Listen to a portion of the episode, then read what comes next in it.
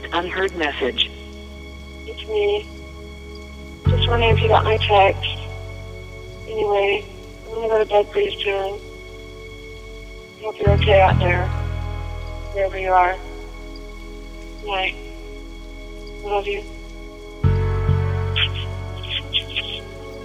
End of message. To delete this message, press 7. To save it as backup. Message deleted.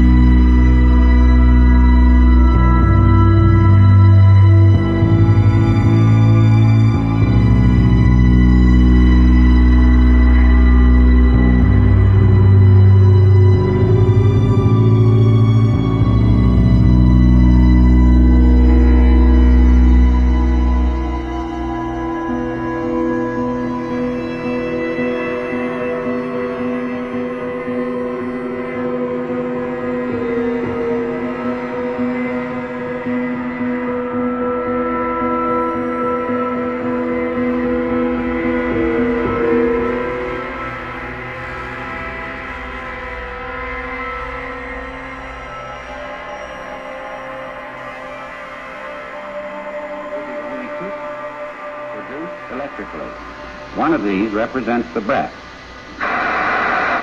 The other, the vibration of the vocal cords. There are no phonograph records or anything of that sort. Only electrical circuits such as are used in telephone practice. Let's see how you put expression into a sentence. Say she saw me with no expression. She saw me. Now say it in answer to these questions. Who saw you? She saw um, me. Whom did she see? She saw um, me. Did she see you or hear you? She saw um, me.